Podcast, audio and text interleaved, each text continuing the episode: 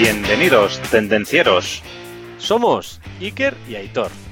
Y juntos trataremos temas de actualidad relacionados con la industria, tecnología y ventas. Arrancamos motores.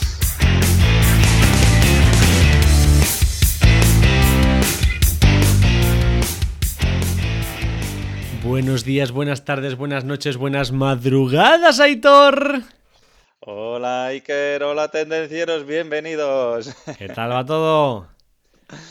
Aquí andamos como siempre Apurando. estrenando, sí, sí, estrenando tacita, ¿eh? De tendencieros Uh, industriales. Uf, que Sí, el agua.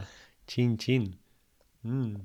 ah, el agua sabe mucho más rica en estas tazas tan maravillosas que El tenemos, agua ¿eh? o lo que te eches dentro. Mm. Hoy es agua, pero otro día quizás no. Eso lo bueno, lo bueno de estas tazas es que no se ve lo que llevas dentro, es. Bueno, ¿a quién dedicamos esta semana el programa que vamos a hablar de lenguaje corporal, Iker? Esta semana que vamos a hablar de comunicación no verbal, quiero dedicar el programa a todos los expertos y especialistas y genios del póker y del mus y demás juegos del estilo que la verdad son unos verdaderos vamos, dominadores del lenguaje de la comunicación no verbal y en especial pues a uno que, que conocemos que se llama Julio que es, además de ser un artista en todo este tema, pues también es un artista de la estadística, con lo cual domina todos los temas. Entonces, a Que todos, todos los que dominan la comunicación no verbal, en especial los que juegan al póker, para ellos va dedicado. Y Iker, ¿tú eras de jugar al mus o al póker? Pues yo he sido más del mus de toda la vida, aunque el póker me mola también, ¿eh? pero normalmente perdía para pasta. Sobre todo cuando íbamos a la universidad, ¿no? Jugábamos tardes de mus. Sí, en la universidad he jugado al MUS y he sido campeón de MUS de la universidad y de mi residencia, con lo cual decir Se que nota, se que me- nota que eres un experto en lenguaje corporal y comunicación no verbal, ¿eh? eso metía muchas horas, una de las dos. Bueno, y la semana pasada, Iker, hablábamos de la crisis de los microchips, ¿vale? Entonces no teníamos, bueno, el reto era un poco pues adelantar las previsiones y yo he de decir que hemos sido en mi familia, ya no voy a decir yo, en mi familia, hemos sido muy previsores y hemos adelantado todas las compras lo máximo posible, ¿eh? Ya lo tenemos todo preparado, ¿eh? Muy bien, Y oye, hasta ahí puedo decir, por muy si bien, acaso. así me gusta. por si acaso, ¿dónde se escucha? Muy bien, así me gusta. Hay que ser previsor por si acaso. Sí, señor, pues ya estamos ya, que se acerca el final de año, editor, y ya hemos dicho, vamos a hacer algo muy especial, cada vez falta menos. Cuando salga este podcast quedarán dos días, dos, o sea, el 1 de Dos, enero. El 1 de enero enviamos un correo electrónico a todos los y las suscriptoras y les vamos a desvelar los secretos para crear contenido y publicarlo en LinkedIn. Pero solo saldrá el día 1. Solo una vez. No va a quedar por escrito en ningún sitio, solo si estás suscrito. Entonces, si no estás, suscríbete, te lo hemos puesto fácil. tendencierosindustriales.com barra conoce guion medio nuestros guion medios secretos. Y si entras y no en la web, lo encontrarás. Eso es tendencierosindustriales.com. Conoce nuestros secretos. Y el que no se registre o el que no se suscriba a nuestro newsletter no va a recibir estos secretos que son pecata minuta, fruto de nuestra experiencia en LinkedIn, que ya son unos añitos, ¿eh? Sí, señor. Y como siempre, además de eso, pues oye, recordar a todos los tendencieros que nos estéis escuchando que nos podéis encontrar, pues como hemos dicho antes, en tendencierosindustriales.com. Estamos también en Instagram, en YouTube, en LinkedIn y en las diferentes plataformas de podcasting como iBox, Spotify, etcétera, etcétera, etcétera. Etcétera. Y cuando Aitor dice etcétera, quiere decir Amazon Music. Tendencierosindustriales.com barra música. Os registráis gratis. Y no os damos 30, no. Os damos 60. Tampoco. Os damos 90 días gratis para escuchar podcast y toda la música que queráis. Aprovechar Eso el link. es. Eso es ahí. En Amazon nos podéis escuchar a través del link que os ha dicho Iker. Y ya sabéis que podéis, nosotros hacemos el podcast, dedicamos un montón de tiempo. Vosotros dedicáis vuestro tiempo a escucharlo también. Y además sabéis que podéis ayudar a más personas dándolo a conocer.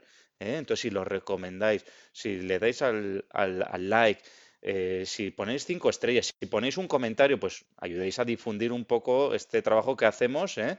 Para que lo conozca más gente. Suscribiros y ya sabéis, como dice Iker, compartir esa mar. Compartir esa mar son dos segunditos, suscríbete y compártelo. Bueno, y sin más Iker, arrancamos, arrancamos motores. Sí, señor. Hoy vamos a hablar, como hemos dicho anteriormente, del lenguaje corporal y la comunicación no verbal, especialmente dedicado a vendedores y a personas que hablan en público. El tema de hoy está muy relacionado con el que hicimos hace dos semanas, que era de hablar en público y, como hemos dicho, ¿no? Pues el lenguaje el lenguaje corporal, pues muy relacionado con, con, hablar en público. Os remitimos a que vayáis a ese episodio también para que aprendáis alguna cosita más. En el caso de los vendedores, pues oye, tenemos que hacer uso de nuestras habilidades del lenguaje corporal eh, a nuestro favor, tanto eh, cuando vamos a leer lo que la persona que está enfrente nos está comunicando, ¿vale? Como cuando vamos a hacer expresión a la hora de hacer la venta, ¿no? O sea, desde dos puntos de vista es que vamos a hacer uso de los conocimientos del lenguaje corporal, ¿vale? Entonces yo estoy viendo al comprador, estoy viendo si el mensaje que le estoy mandando, eh, gracias a su lenguaje corporal, pues lo está recibiendo adecuadamente o no le está gustando, entonces tengo que corregir eh, mi discurso de ventas y además, pues el lenguaje corporal yo lo voy a utilizar a mi favor haciendo pues un, un lenguaje corporal adecuado a mi discurso de ventas, ¿vale? En general, tener un buen control del lenguaje no verbal nos va a venir muy bien para presentaciones, negociaciones y para hacer networking. Sí, señor, hemos de anunciar que hoy no vamos a dar una masterclass de lenguaje corporal. Si estás esperando una masterclass, no la vamos a dar, no da tiempo. En 30 minutos no da tiempo. Pero lo que sí vamos a tratar de daros es una serie de ideas y pautas que van a ser muy útiles en tu día a día. Seguramente has encontrado personas que irradian un gran carisma sin ser especialmente comunicadoras o habladoras. Al final, su expresión corporal está alineada con su lenguaje verbal y transmiten confianza y calidez y son entrañables. Sin embargo, hay otras personas que, a pesar de que no son desagradables o antipáticas, generan desconfianza. Me vienen unos cuantos a la cabeza ahora mismo. ¿No sabrías decir qué ¿Qué les pasa? Pero desprenden un aura, ese aura negativa que dices que no, que no te apetece confesarles nada. Pueden ir de colegas, de lo que sea, que dices, eh, a este no. ¿Qué pasa a esas personas? Pues que existe una contradicción entre su comunicación verbal y su lenguaje corporal. Es posible que te esté pasando a ti, con lo cual escucha bien el podcast, los detalles no voy a ser que te esté pasando. Si vamos a hablar de qué es lenguaje corporal y qué es comunicación no verbal. El lenguaje corporal es lo mismo que el lenguaje no verbal. Al final, ¿podemos incluir el lenguaje corporal dentro del lenguaje no verbal? ¿Existe otro tipo de lenguaje que no sea el lenguaje corporal, Aitor? Bueno, vamos por partes, Iker. Entonces, el lenguaje corporal lo que hace referencia es a la forma en la que tenemos de expresarnos y de comunicarnos con los demás a través de lo que es el cuerpo y lo que antes era, antes, bueno, hay que decir que antes de que tuviéramos las personas la palabra, pues estaba la gesticulación, ¿no? Pues a los animales les pasa lo mismo también. Oye, los animales no hablan, pero sin embargo son capaces a través de su lenguaje corporal de expresarse, ¿vale? Entonces, de esta forma, el lenguaje corporal es una comunicación no verbal, que está basada pues, en los gestos, en las posturas, etc. Luego veremos un poquito más en detalle. Y cuando hablamos, acompañamos esas palabras con movimientos corporales y pues lo hacemos de manera gestual, ¿vale? Eh, entonces, a diferencia de lo que pasa con el lenguaje verbal, el lenguaje no verbal normalmente eh, se realiza de una manera más inconsciente. Sí que es cierto que hay gente que lo tiene practicado y lo puede hacer de una manera más que consciente, automáticamente y de una manera trabajada, pero normalmente para la mayoría de las personas lo hacemos de manera inconsciente, sin que prácticamente nos demos cuenta de que estamos teniendo un lenguaje no verbal. De hecho, existen estudios en los que dicen que, bueno, que el 93% de lo que transmitimos es el lenguaje corporal y solo el 7% es lo que decimos. esto, bueno, todo se puede matizar, pero eh, aún ni todo con los matices, eh, el lenguaje corporal es muy importante, ¿vale?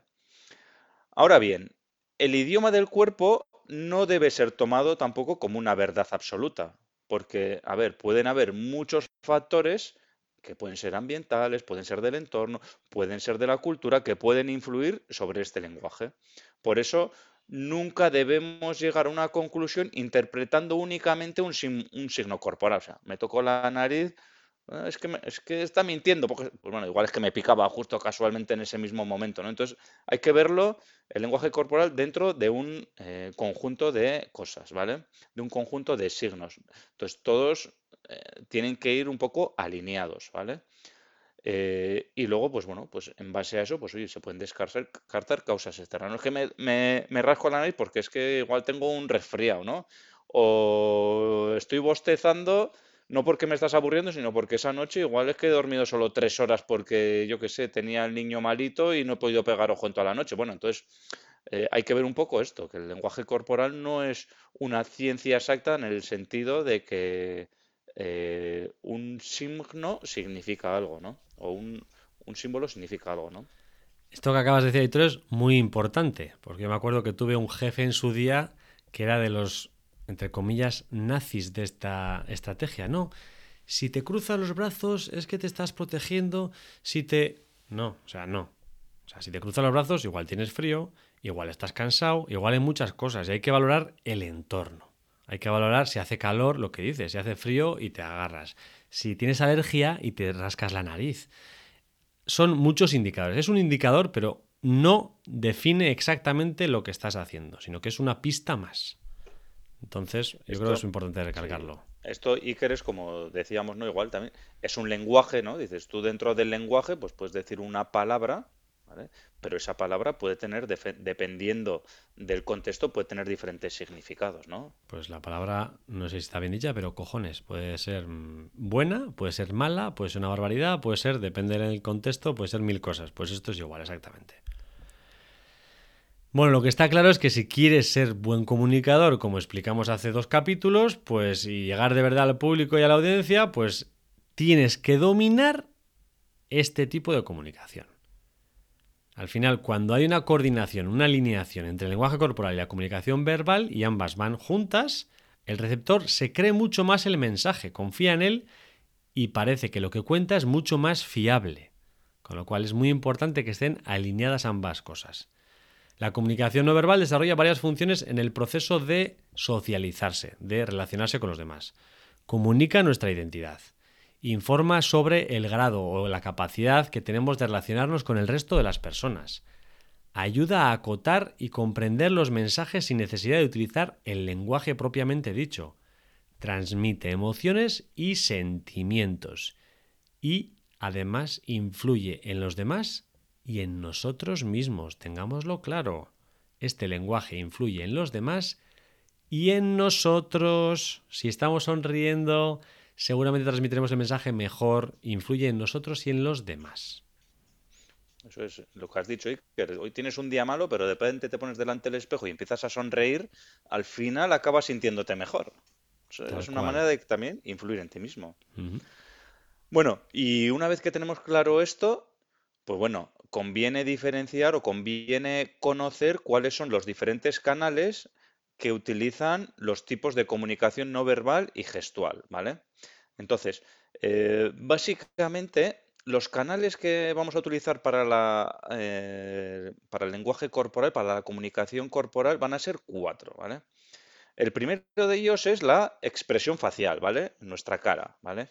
Entonces, la cara, como todos sabemos, es un indicador emocional de los más potentes o el más potente que existe, ¿vale?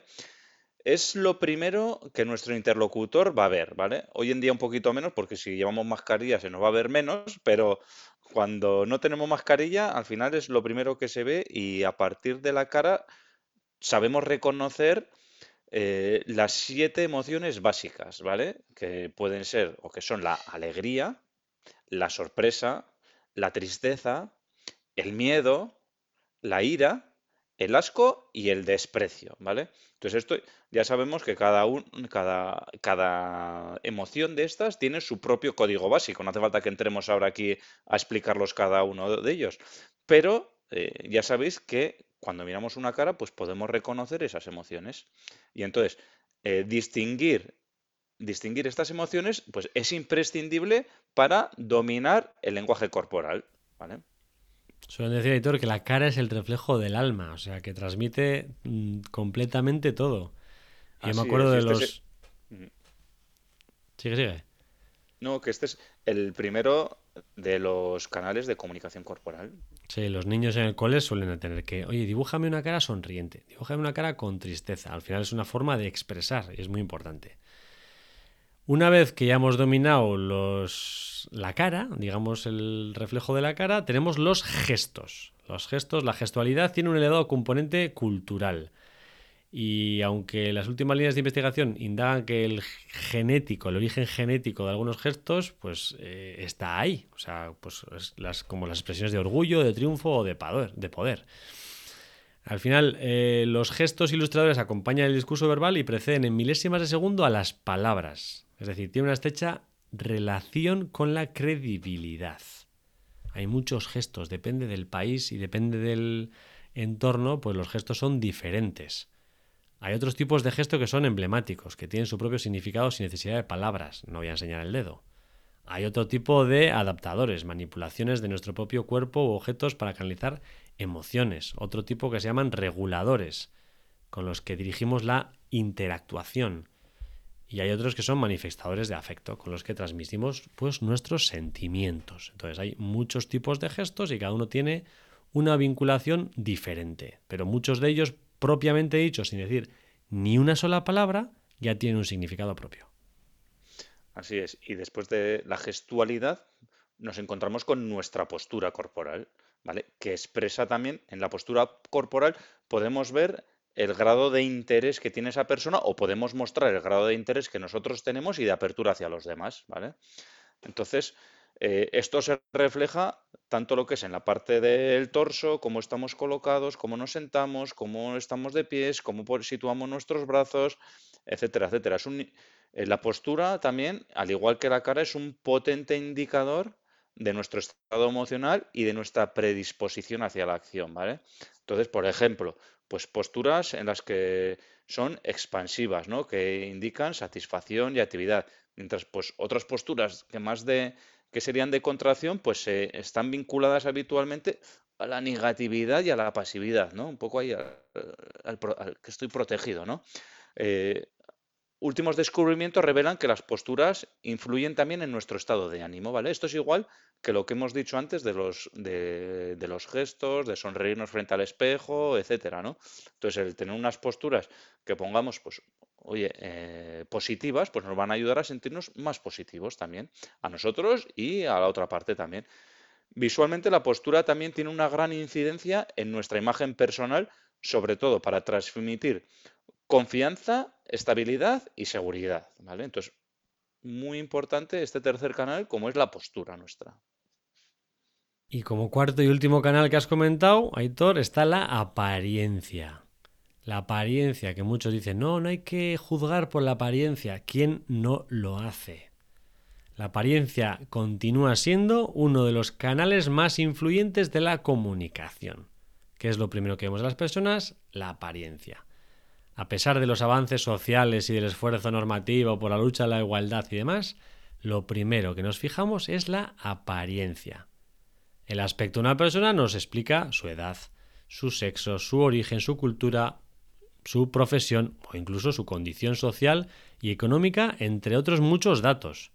Al final, por más que intentemos sustraernos de los estereotipos, la apariencia sigue siendo la principal fuente de información a la hora de formarnos la primera impresión de alguien.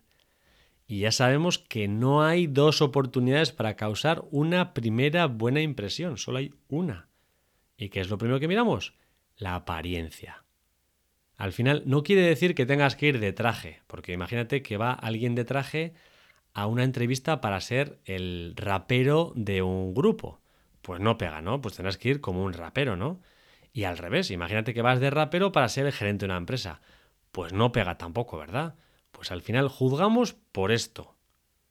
Y algunos hay estudios que acreditan que la influencia de la apariencia en la persuasión. Y fíjate lo que estamos diciendo. O sea, que las Fuerzas Armadas, las Fuerzas de Seguridad, eh, la medicina, los médicos con la bata blanca, al final esa apariencia sirve también para persuadir mejor a las personas, con lo cual ya no, ya no estamos diciendo que eres capaz de saber el sexo, el capaz de saber la orientación, la cultura o la profesión de una persona solo, sino porque además transmite más credibilidad. Fíjate. Así es, Sí es, bueno, y estos hemos hablado un poquito ya de los, bueno, para que la gente lo vaya pensando un poquito, y de estos cuatro canales y seamos conscientes pues de todos ellos, ¿no? Inconscientemente sí que podemos, podemos, podemos imaginárnoslo, pero si lo ponemos aquí blanco sobre negro, pues bueno, ahora ya sabemos cuáles son oficialmente los cuatro canales, ¿vale? Entonces, Iker, nosotros aquí, ¿qué somos? Somos tendencieros industriales, ¿verdad? Sí, señor. Sí, señor. Y a los tendencieros nos gusta pasar a la acción. Eso es, sí, señor. Entonces, mira, para pasar a la acción, hoy vamos a dar siete técnicas de expresión corporal para los vendedores. Muy bien. Lo, de, lo que hemos dicho hasta ahora era importante, pero ahora viene la amiga. Entonces, eh, bueno, no vamos a descubrir América, ni es una masterclass, pero tener en cuenta estos siete puntos porque os van a ayudar mucho en vuestro día a día, tanto si sois vendedores como si no lo sois. Entonces, la primera técnica que vamos a desgranar hoy es la aquella que en la cual, pues bueno, eh, habla de que tenemos que imitar el lenguaje corporal de nuestra audiencia, ¿vale? Entonces, eh, esta primera técnica se refiere a que nos tenemos que adaptar a la audiencia. Si estamos dando una charla a un equipo de médicos, no es lo mismo que si estamos dando una charla a un grupo de adolescentes por poner dos ejemplos bien distintos, ¿vale? Entonces, tenemos, al igual que el discurso, la conferencia que se vaya a dar, el lenguaje que vamos a utilizar, hay que adaptarlo si es al, tipo de audiencia que tenemos, si estamos hablando con adolescentes o si estamos hablando con médicos, no utilizaremos el mismo lenguaje, pero igualmente nuestro lenguaje corporal también tiene que adaptarse a estas audiencias diferenciadas, ¿vale? Pero bueno, esto da igual que sea en una charla en público con muchas personas o sea en una cara, en una, en una conversación uno a uno. Esto es exactamente lo mismo, ¿vale? Entonces, dentro de imitar el lenguaje corporal de la audiencia, pues bueno, nos podemos encontrar eh, la técnica espejo, ¿vale? Que lo que se llama en el fondo es hacer un poco, crear un vínculo con la otra persona imitando de forma sutil eh, los gestos que la otra persona hace, ¿vale? A ver, esto lo que no se trata es de que si el otro se rasca la nariz, yo me rasco la nariz también. O sea, se trata un poco de una manera sutil, sin que se note, pues bueno, me puedo ir adaptando yo al lenguaje corporal que tiene la otra persona. Y de esta manera lo que consigo es ponerme en sintonía con ella, ¿vale? y eh, creamos, eh, como decirlo de alguna manera, bueno, esa sintonía, esa confianza, ese, pues bueno, nos ponemos al mismo nivel y hay una mejor, eh, no sé cómo diría que una mejor comunicación. Sincronización, sí. Una sincronización, ¿vale? Entonces, eh, la técnica espejo se trata de esto, ¿no? Pues oye, estoy con la otra persona y pues bueno, pues eh, si tiene una postura pues más abierta, pues yo trato de ponerme una más abierto. Si la otra persona, pues bueno, tiene los brazos cruzados, pues igual yo también puedo ponerme un poco, pues imitando sus brazos cruzados, luego los abro, pues intentando llevarla a esta persona también con un lenguaje corporal hacia donde nosotros queremos, ¿no? Y, y lo que se trata también, pues un poco es eh, la palabra igual es acoplarse también al lenguaje de la otra persona, ¿vale? Entonces, con esto eh, va a haber mucha más sintonía, ¿vale? Es una pequeña técnica, pues que ahí os la dejamos para que la practiquéis. Muy bien, vamos a pasar a la técnica número 2, que como hace mi hijo así con los dedos, es el contacto visual.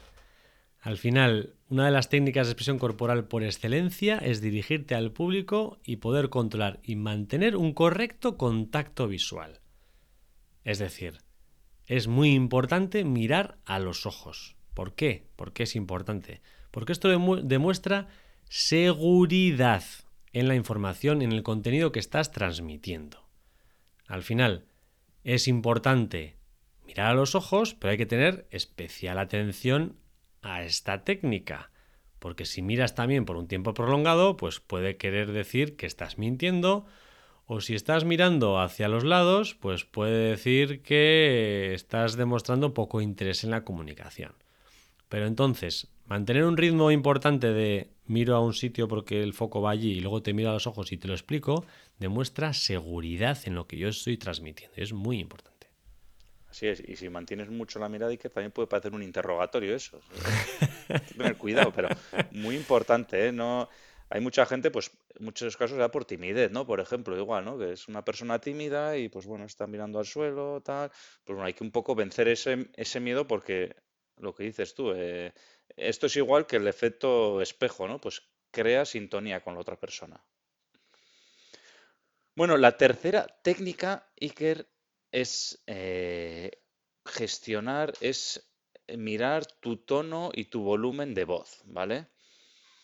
No sé si a ti, Iker, o al resto de tendencieros les ha pasado, pero a mí me pasa montones de veces que asisto a, sobre todo en videoconferencias, bueno, en videoconferencias te puedes encontrar eh, especialistas en mantener un tono monótono que aburre a cualquier persona.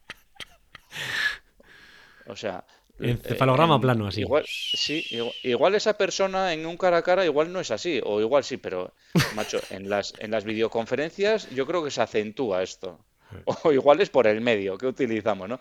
Entonces, el tono y el volumen de voz es muy importante eh, poder modelarlo e ir ajustándonos a, la parte, a cada parte de la conversación que estamos teniendo, ¿vale?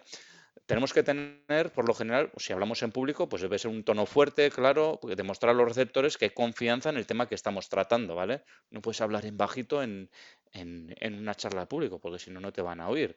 Y, y, aunque utilices un micrófono, pues va a dar la sensación un poco de pobre, ¿no? Entonces, eh, de, va a dar sensación de pobre, de desinterés, de inseguridad, de tristeza, ¿no? Y la gente lo que quiere es gente alegre, ¿no? Que le transmita confianza. Entonces, pues bueno, tenemos que trabajar eso eh, desde un punto de vista de volumen, de energía, etcétera. Eh, igualmente, pues bueno, en función de donde nos encontramos, pues bueno, tenemos que utilizar el tono adecuado y la velocidad también la tendremos que adaptar a la conversación, ¿vale? O sea, hay que, hay que trabajar el volumen, hay que trabajar la velocidad y luego también hay que trabajar, como dijimos en la charla, en, el podcast de hablar en público, pues bueno, también hay que trabajar los silencios, ¿vale? Es muy importante. No solo hablar, hablar, hablar, hablar, también hay a veces hay que hacer silencios y los silencios nos van a permitir dos cosas, ¿vale? Por un lado, que ese mensaje que estamos dando, la otra parte, lo pueda asimilar mejor, ¿vale? No por hablar más la otra parte lo va a asimilar mejor, sino que a veces hay que dejar espacios para que lo asimile y además también nos va a permitir pensar en lo siguiente que voy a decir, ¿no? Me va a permitir ese silencio también ver si la otra parte está entendiendo lo que le estoy transmitiendo. Entonces, a la vez que hago la pausa, pues puedo leer su lenguaje corporal también, ¿vale? ¿Y qué podemos hacer con esto? Pues bueno, eh, podemos practicarlo en casa, ¿no? Podemos practicarlo pues en leyendo, nos podemos mirar en el espejo, pero antes que mirarnos en el espejo, mi recomendación como siempre es grabarte en vídeo. Porque si te estás mirando al espejo, no estás haciendo el discurso. Entonces, bueno, lo mejor es te grabas en vídeo como si estuvieras haciendo el discurso y después ya lo repasas y, y ya ves, oye, pues esto se puede mejorar, ¿no? Etcétera, etcétera. He visto auténticos especialistas usando esta técnica, diciendo bolas así de gordas, pero con una seguridad y un, chorro de voz que parecían verdades absolutas. o sea, así es. así es, con lo cual es una herramienta muy potente. Técnica número 4, gestos con la cabeza. En esto soy un experto abusador de esta técnica. Eh, al final, asentir al escuchar. Es importante no desviar la mirada, mantener la barbilla hacia arriba. Son fundamentales para mostrar interés de lo que está diciendo el interlocutor. O sea, tú si vas diciendo, igual no hace falta, porque pareces al final hay un heavy, Pero si vas diciendo ok y demás, el otro interlocutor está entendiendo que tú estás escuchando el mensaje. Entonces, mientras estás haciendo esto, intenta no tocarte ni la nariz ni la oreja, porque al final eh, puedes denotar otro tipo de mensajes, pues como que estás bloqueando que no quieres escuchar a otra persona o que lo que estás diciendo son bolas. Eh, bueno, hay otra serie de gestos que pueden indicar lo contrario, pero si cuando la otra persona está hablando te transmite algo eh, sorprendente, haces, te, te está explicando algo y sigues asintiendo con la cabeza, eso transmite total sincronización con el mensaje. Estás escucha completa, escucha activa, con lo cual es muy importante transmitirlo. Así es. La siguiente técnica, ahora vamos a entrar en técnicas gestuales, ¿vale? Que serían, pues oye, cómo manejamos los brazos y las manos, ¿vale? Entonces, eh, bueno, esto típico, ¿no? Si nos encogemos de hombros, pues vamos a dar la sensación de, inseguridad, ¿vale? De no saber qué está pasando a nuestro alrededor, ¿no? Eh, como bien ha dicho Iker antes, o hemos comentado antes, el tema de cruzar los brazos, ¿no? Eh, pues bueno, puede, leyéndolo de una determinada, puede parecer que es un símbolo de protección, ¿no? De, que hay un cierto rechazo a la información recibida que tampoco es 100% fiable lo que estamos diciendo, pero bueno, eh, si te lo aplicas y tú estás con los brazos eh, abiertos y con las palmas, mostrando las palmas, pues la otra parte va a recibir que tu mensaje es más abierto que si estás con los brazos cerrados, ¿vale? Si además a los brazos cerrados le unimos eh, un gesto con la cara, etcétera, pues bueno, ya podemos, podemos ir enlazando diferentes símbolos, ¿no? Diferentes eh, lenguajes corporales y eso ya sí que nos puede ir dando pistas, ¿no? Pero si en lugar de estar con los brazos abiertos, pues los tenemos abiertos, pues mejor, ¿no? Eh, mostrando las palmas abiertas, ¿no? Esto entonces, el mostrar los brazos, las palmas abiertas, las manos, ¿no? Pues va a dar una sensación de honestidad hacia la otra parte, ¿no? De que estás, de que estás siendo sincero, ¿no? Y el público va a asumir de manera inconsciente, pues oye, que no estás escondiendo nada y va a dar mayor credibilidad a lo que, a lo que estás diciendo. Sí, señor. Pues siguiendo con gestos y posturas, tenemos la postura corporal, que es la número 6. Al final, si estás sentado, pues no, intenta no recostarte y hundirte sobre la silla, porque al final, vamos, la idea es tener una postura normal de atención, ¿no? O sea, es bueno que te vean los, los brazos encima de la mesa. Odio cuando mis hijos se ponen a comer así. Eh, no cruces las manos y los brazos, como os he dicho, eh, ni los pies tampoco.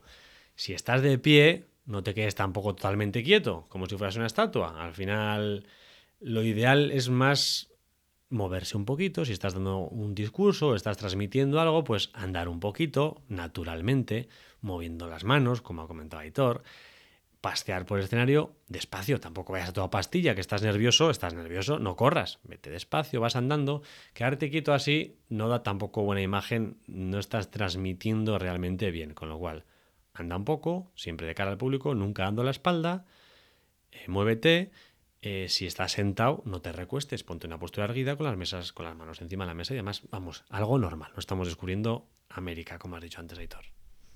Así es. Y muy importante la postura corporal en tus videoconferencias. ¿eh? En las videoconferencias, como hemos dicho antes, es que me río porque es que te puedes encontrar de todo. Y eso sin contar que la cámara puede estar mirando para no sé dónde, que se ve así pequeñito, que el otro se le ve así, que el otro se le ve spanchingao. Eh, por favor, cuidemos la postura corporal en todo momento. Aunque no tengas la videocámara puesta en tu videoconferencia, pero cuida tu postura corporal porque la postura corporal además se va a ver reflejada en tu lenguaje también cuando hables. ¿Eh? Esto ya lo hemos comentado alguna otra vez, ¿no? Estás ahí todo sí. Y ¡ay! vas a empezar a bostezar o sea, porque tienes una postura de irte a la cama, pues entonces ¿qué quieres? Pues vas a empezar a bostezar, aunque te, no sé, no te va a interesar. No, pues cuidemos la postura corporal. bueno, y la última técnica, que también es muy importante comentarla, ¿vale? Para que la tengamos todos en mente, es que no hay que dejar de sonreír. La sonrisa es contagiosa, la sonrisa nos hace sentirnos bien, la sonrisa acorta distancias, la sonrisa, si es sincera y natural, espontánea y relajada, pues acerca mucho más las posturas y nos hace que estemos más en sintonía todavía con la otra persona. Así que, Iker, cuando tengas que comunicar o hablar en público, esfuérzate por no mostrarte serio y sonreír de manera habitual, ¿vale? Este me sale fácil, Aitor, ¿eh? Este no me cuesta. Sí. Pero es muy importante que lo pongamos aquí porque nos pasa muchas veces que vamos a dar una charla, sobre todo, igual cuando estamos en un cara a cara, pues bueno, igual nos es más sencillo. Pero si tenemos que dar una charla en público, igual estamos un poco nerviosos, eh, entonces ahí se nos empieza, oye, que se me ha olvidado esta parte de tal. Entonces, bueno, forcemos esa sonrisa, forcemos, pero que, sea, que nos salga natural y esto va a provocar el efecto espejo que hablábamos antes con nuestra audiencia y va a provocar mucha más cercanía con ellos, ¿vale? Y va a generar una, un efecto causa-efecto, ¿vale? De sentimientos positivos hacia ti y la audiencia va a estar mucho más relajada, va a fluir mucho mejor eh, toda nuestra conversación, toda nuestra charla, etcétera. O sea, em, parece una tontería decir, vaya técnica que nos han contado estos de tendencieros, vaya técnica de las narices, ¿no? El sonreír, pues eso es evidente. Sí, pero no. Hay mucha gente que no lo hace. Lo sencillo funciona, Hitor. ¿Para qué vas a explicar aquí cómo se llega a la luna? Lo sencillo funciona. Eh, lo que sí que podemos decir, ya hemos dicho las siete técnicas que parecen súper sencillas, pero lo que sí que podemos decir que estas siete técnicas son el 90% del lenguaje corporal y la comunicación no verbal. Estas siete técnicas tan sencillas, si las manejamos bien, tenemos el 95% del trabajo realizado, ¿vale? O sea, si nos centramos en esto, menuda tontería, ¿eh?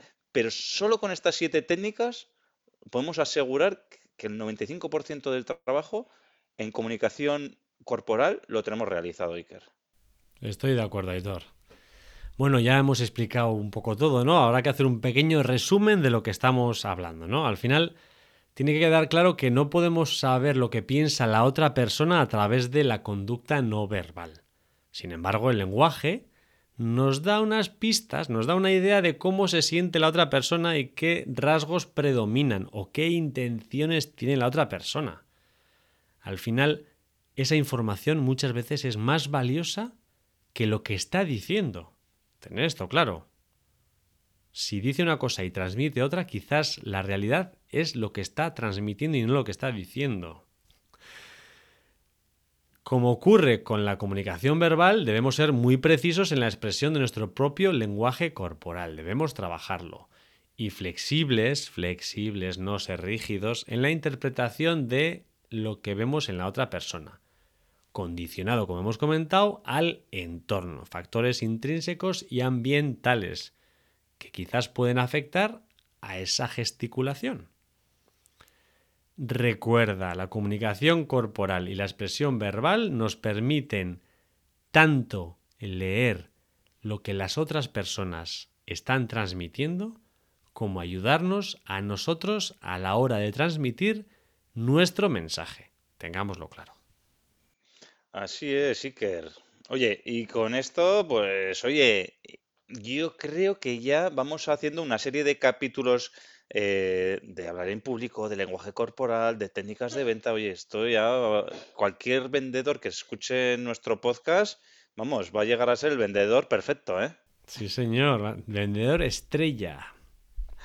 Entonces, lo último que nos queda, Iker, es el reto de esta semana. ¿Y qué has preparado, bueno, ¿Qué has preparado? A ver, ¿qué he preparado? Al final el reto esta semana está claro, ¿no? Lo que tenemos que hacer es llevar a la práctica estas técnicas ¿eh? No solo cuando hablamos en público delante de una multitud de gente, cuando estamos eh, uno a uno también. Y no solo los, vendedores con los clientes, en tu día a día, con tus amigos, con tu familia, eh, con cuando vas a comprar. Cuando vas a comprar con el vendedor, también ponlo en sintonía y lo vas a tener comiendo de tu mano al vendedor también. O sea, es que esto es así. O sea, trabajemos las técnicas de expresión corporal y el lenguaje no verbal.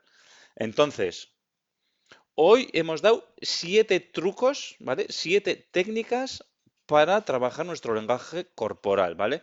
Estas siete técnicas son el 95% de lo que es el lenguaje corporal. Luego encontrarás ahí 200.000 técnicas, pero es que estas siete son, y haces el 95% del trabajo. Practícalas. Grábate en vídeo. Grábate en vídeo y luego revísalo. Entonces, nuestro reto es ese, grábate en vídeo y revísalo. ¿Vale? Haz tu, si eres un vendedor, haz tu exposición de ventas y grábate en vídeo.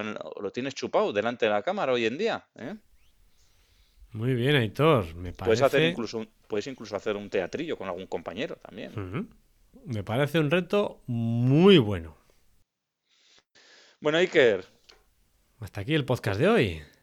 Así es. Tendenciero, tendenciera.